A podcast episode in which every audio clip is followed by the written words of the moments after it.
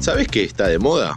Camiones a GNC. Si no lo viste todavía, ya los vas a ver. Cada vez hay más camiones y bondis cargando gas en las estaciones de servicio. Y hoy te vamos a contar por qué. Scania lo pasa a gas en los próximos 5 minutos. Alta tensión. Buenos días, buenas tardes, buenas noches, bienvenidos a Alta Tensión, el podcast de interés general sobre energía en 5 minutos.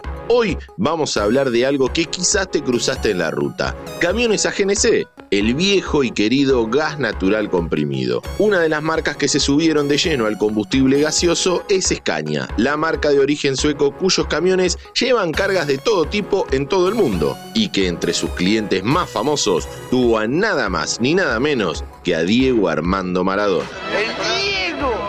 ¡El Diegote!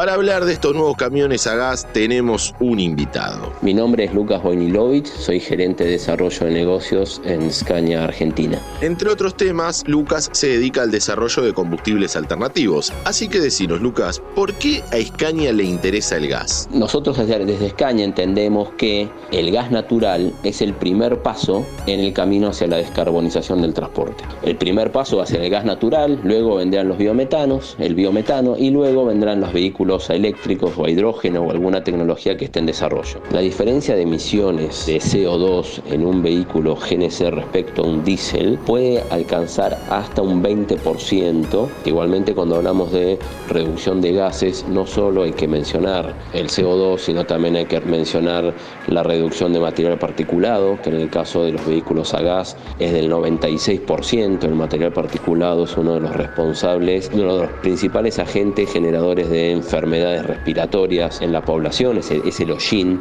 que podemos percibir en el caño de escape. También es la reducción de óxido nitroso, la reducción de dióxido de azufre, es decir, de otros gases que también son muy nocivos para la salud de las personas. Y por supuesto también la reducción de ruido, la reducción de emisiones sonoras que tiene un camión de gas respecto a un diésel para la misma operación equivale a alejarse casi 80 metros de un camión diésel.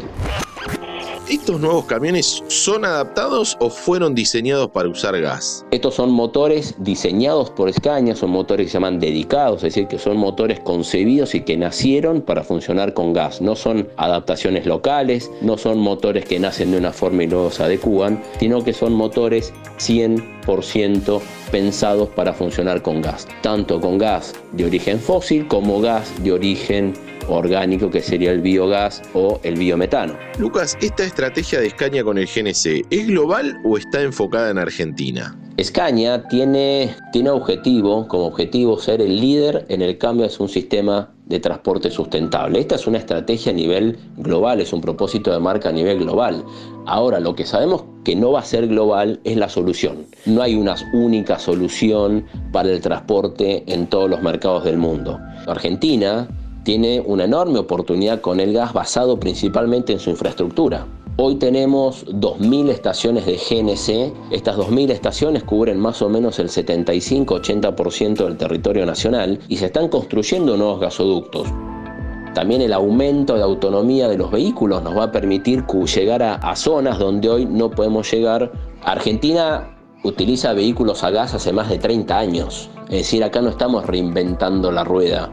Y cuando hablamos de hacer saltos tecnológicos, es mucho más fácil ir a tecnologías que ya son un poco conocidas por la gente, por el común de la gente, que hacer grandes saltos al vacío en algunos casos donde queremos correr más rápido de lo que podemos caminar. Nos quedaríamos bastante más, pero ya tenemos que cerrar. Uno de los conceptos clave que nos explicó Lucas es que el transporte sustentable es como una mesa de tres patas. Tiene que reducir las emisiones de gas de efecto invernadero, tiene que ser rentable, es decir, que sea negocio usarlo, y además tiene que ser escalable, o sea, tiene que poder llegar a mucha gente el GNC parece un buen candidato. Gracias Lucas y Escaña por participar de este programa y gracias a vos por escuchar. Nos vemos la próxima. ¿Querés auspiciar en Interés General Podcast? Escribinos a contacto arroba interésgeneral.com.ar.